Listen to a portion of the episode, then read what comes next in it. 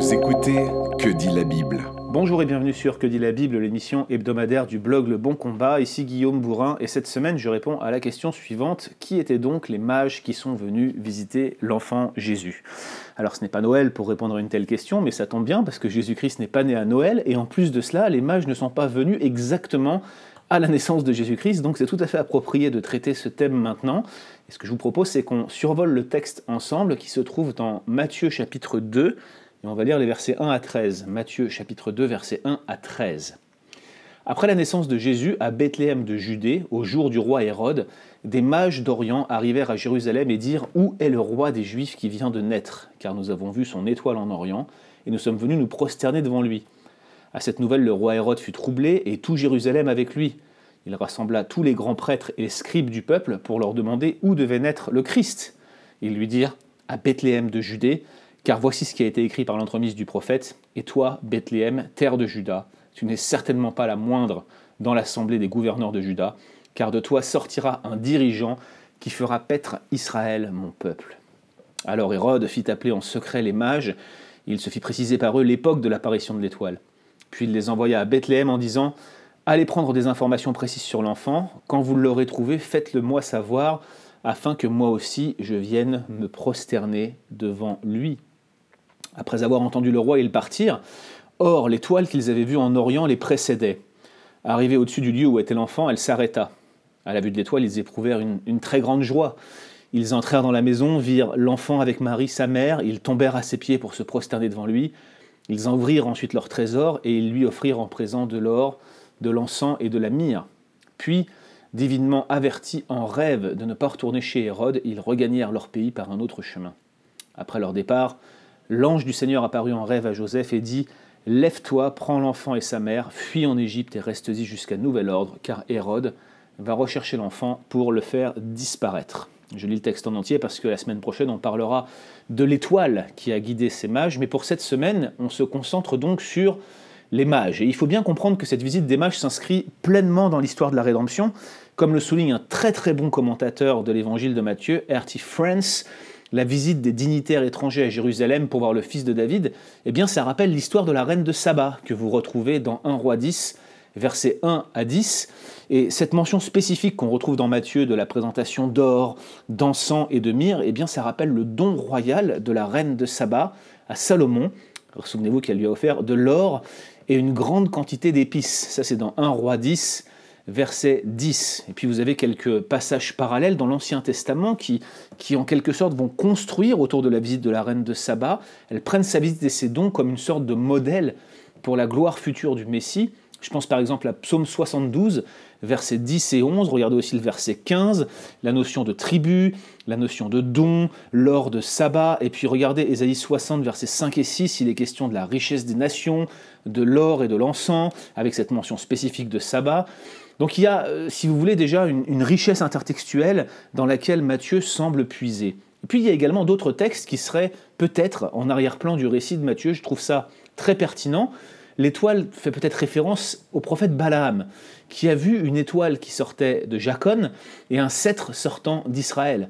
D'ailleurs, comme euh, les mages, Balaam est décrit comme un saint homme non israélite qui est un voyant et qui vient d'Orient. Regardez Nombre 22.5, vous verrez que le texte massorétique va situer sa maison sur l'Euphrate.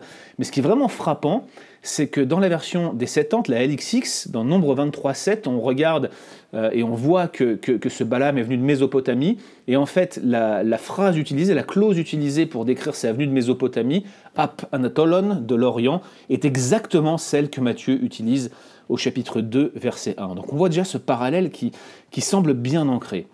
Comme les mages, ce Balaam a été mis sous pression par un roi, Balak, qui voulait détruire le vrai peuple de Dieu, mais il a refusé de coopérer, et a plutôt pris le parti du peuple de Dieu. Alors bien sûr, je, crois que la comparaison s'arrête ici. On connaît la fin de Balaam qui est bien différente de celle des mages. En dehors de cela, euh, nous avons un certain nombre d'informations, mais, mais pas grand-chose finalement sur qui étaient ces mages d'Orient. Alors, qui sont-ils? Eh bien déjà, ce sont des mages. Le terme en question vient du grec magos, qui désigne à l'origine la caste sacerdotale persane qui jouait un rôle très important dans le conseil du roi. Au 1er siècle après Jésus-Christ, ce terme était un peu plus générique. Il s'appliquait plus largement aux savants et aux prêtres spécialisés dans l'astrologie et dans l'interprétation des rêves. Parfois, dans certains cas, dans les arts magiques, et il semble que c'était un petit peu l'opinion courante et généralisée qu'on avait de ces personnages au 1er siècle après Jésus-Christ. D'ailleurs, le simple fait qu'ils suivent une étoile n'est pas sans signification, ça tend à rappeler, n'est-ce pas, leur intérêt pour l'astrologie. Notez donc d'emblée l'ironie ici. Dans Matthieu, vous avez Hérode et les dignitaires juifs qui veulent tuer le petit enfant, mais des mages qui auraient dû être versés dans l'occultisme viennent l'adorer.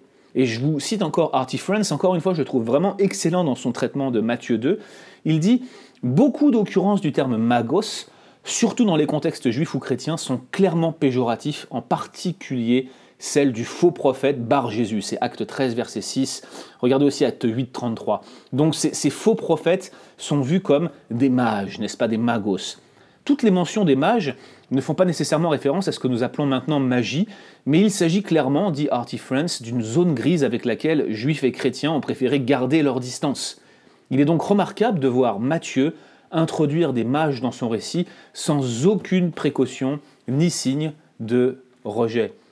Aussi respectés que les mages aient pu être en Mésopotamie et plus largement dans le monde grec et romain, leur titre n'était pas celui qu'un chrétien prudent aurait spontanément introduit. L'explication la plus satisfaisante, je pense, de leur présence dans le récit de Matthieu est qu'il s'agissait d'un élément qu'il avait probablement reçu dans sa tradition, probablement parce que le rôle de l'étoile exigeait qu'il soit identifié comme tel, on y reviendra la semaine prochaine, et euh, il ne voulait pas taire cette tradition-là. Le fait qu'il n'était pas juif, à mon avis, s'accorde parfaitement avec cet agenda universaliste de Matthieu. Je ne veux pas m'étendre trop sur le sujet. Je vous renvoie à l'excellente série de prédications en cours depuis presque 5 ans maintenant de Pascal sur l'évangile de Matthieu, qui va durer encore longtemps, je pense. Mais Matthieu expose l'intégralité du livre de, euh, Matthieu. Pascal expose l'intégralité du livre de Matthieu, pardon, et je vous, je confirme que c'est une excellente série de prédications et qu'il traite ces sujets-là. L'idée de Matthieu, en fait, c'est de faire reconnaître de faire honorer le roi des Juifs, non pas par son propre peuple, mais par les représentants de ce grand nombre qui devait venir plus tard d'Orient et d'Occident pour prendre la place de son peuple dans le royaume des cieux. Regardez ce que dit Matthieu 8, verset 11. Et en fait, ce récit des mages va préparer en fait cette arrivée du grand nombre de manière adéquate sur le terrain du ministère du Messie israélite qui va, n'est-ce pas, être rejeté par son propre peuple, et puis ensuite qui va envoyer ses disciples pour recruter dans toutes les nations. Vous connaissez vous-même Matthieu 28, versets 18 à 20. Donc ces mages sont donc des, astrologues, en quelque sorte des magiciens venus d'Orient, et leur mention ici, dans la section de l'enfance de l'évangile de Matthieu, n'est pas sans signification. Ensuite, nous savons que ce sont des mages d'Orient. Et, comme indiqué, le terme évoque Balaam, une sorte de, visionnaire apparemment occulte, mais qui a comme quelque chose comme une relation, vous voyez, avec Yahweh. D'autre part, le terme magos, il est parfois utilisé dans la Septante et plus souvent dans Théodotion pour désigner les, magiciens de la cour babylonienne, notamment ceux de Daniel 1, verset 20, Daniel 2, verset 2, 10, 27, et qui étaient notamment appelés à interpréter les rêves. À mon avis, pour les premiers lecteurs de l'évangile de Matthieu, c'était un peu immanquable, si vous voulez, et le terme était sans aucun doute associé aux astrologues babyloniens qui ne parviennent pas à traduire le rêve de Nebuchadnezzar. Il y, a, un lien presque organique entre le livre de Daniel et Matthieu 2 dès l'instant où vous prononcez le mot magos. On parle donc bien ici de, personnes qui sont versées dans la religion babylonienne, dans l'art occulte, et dès lors, lorsqu'on parle de mages qui viennent Anatolone, qui viennent d'Orient, ce sont probablement des mages qui sont perçus par les premiers lecteurs et, certainement dans l'intention de Matthieu lui-même comme des mages babyloniens, avec tout ce que ça implique en termes d'occultisme, en termes d'idolâtrie. Donc, encore une fois, le message que je soulignais tout à l'heure s'en retrouve renforcé. Dernière question, plus sur la tradition et sur la réception, j'allais dire moderne, mais peut-être devrais-je dire la réception euh, patristique et médiévale de euh, ce récit des mages. Pourquoi est-ce qu'on parle aujourd'hui de trois rois mages? Eh bien, le texte, à vrai dire, ne dit rien quant à leur nombre et ne précise pas qu'ils aient été en quelques points des rois. En psaume 72, versets 10 à 15, déjà on l'a évoqué ce texte, on a noté que les tribus, les dons et l'or de sabbat semblent peut-être préfigurer l'encens, l'or et la myrrhe qui sont offerts à Jésus. Attendu que ce sont des rois qui donnent dans le psaume 72, eh bien la tradition a naturellement fait évoluer ces mages en rois autour du IIIe siècle à peu près. Cette évolution, elle est retracée de manière assez spectaculaire et, assez intéressante dans un article de Powell dans le Catholic Biblical Quarterly, euh, dans lequel il montre que historiquement, les mages étaient les serviteurs des rois plutôt que les rois eux-mêmes. Et, d'après Powell, euh, tout simplement, euh, Matthieu et ses lecteurs initiaux ne pouvaient ignorer ce fait. Cependant, les premiers interprètes chrétiens, notamment Tertullien, qui les décrit comme des presque rois, et Augustin ensuite, eh bien, ils ont fait un lien notamment sur la base des textes de l'Ancien Testament, ils ont, ils ont détecté le caractère intertextuel de ce récit, mais peut-être qu'ils ont peut-être fait parler un peu trop l'intertexte ici. Et donc, dès l'époque patristique, on va avoir une, contre-tradition qui va commencer à se forger et qui va donner euh, aux mages, à ces magos, une prétention à la royauté. Elle va se forger donc sur la base du, non pas d'une erreur d'interprétation, mais plutôt d'une erreur d'appréciation des parallèles intertextuels, qui sont bien réels, mais auxquels on fait dire beaucoup trop. Vous voyez, on ne voit pas que éventuellement on aurait ici comme un, une figure de type sensus plenior. On va reprendre dans son intégralité le texte de l'Ancien Testament et on va faire de ces mages des rois, alors que la correspondance entre le mage et le roi n'est pas directement avérée entre ces deux textes. Par contre, c'est Origène qui, apparemment, le premier, va mentionner le nombre de trois mages, c'est dans ses homélies sur la Genèse. Ne me demandez pas comment il a réussi à introduire une chose pareille dans des sermons sur la Genèse. Apparemment, il se fondait sur les trois présents offerts, hein, l'encens, l'or et la myrrhe, donc il y avait un roi par présent. Cependant, dans les siècles qui suivent, le nombre des mages va rester fluctuant selon les auteurs, donc j'ai du mal à accorder la paternité ou plutôt le, caractère figé de la tradition à, Origène lui-même. Par exemple, Michel le Syrien, au XIIe siècle, se fait écho de plusieurs traditions orientales et dans l'une d'elles, on dénombre huit mages, quand d'autres traditions vont en compter douze, et parfois ces douze mages y sont accompagnés d'une importante troupe démontrant leur royauté. Ce sont donc des rois mages très nombreux avec une troupe.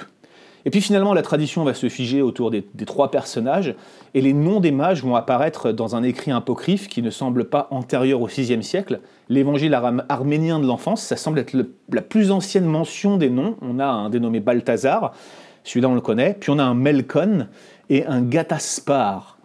Les noms traditionnels de Gaspard, Melchior et Balthazar apparaissent quant à eux pour la première fois dans un manuscrit du 8e siècle intitulé Excerpta Latina Barbari. Qu'est-ce que cela veut dire concrètement? Eh bien, c'est que finalement, la signification de l'épisode des mages a plutôt tendance à se perdre dans la tradition ici qu'à être clarifiée par la tradition. Et c'est là que finalement le sola scriptura prend tout son sens. C'est bien la Bible qui est l'autorité finale, qui est comme la pierre de touche. On ne rejette pas la tradition, mais on ne laisse pas la tradition être une règle interprétative qui prend le pas sur la Bible. Quand la tradition s'éloigne du texte biblique, on aura tendance à revenir aux sources, ad fontes, comme disaient les réformateurs, et à donner la primauté au texte biblique. Voilà par exemple un, exemple parfait hein, de tradition qui s'égare, qui part d'une bonne intention, détecter un parallèle intertextuel, mais qui, lui fait trop dire, et puis qui va bâtir là-dessus au fil des siècles pour en arriver à euh, finalement un résultat qui, s'éloigne complètement du texte.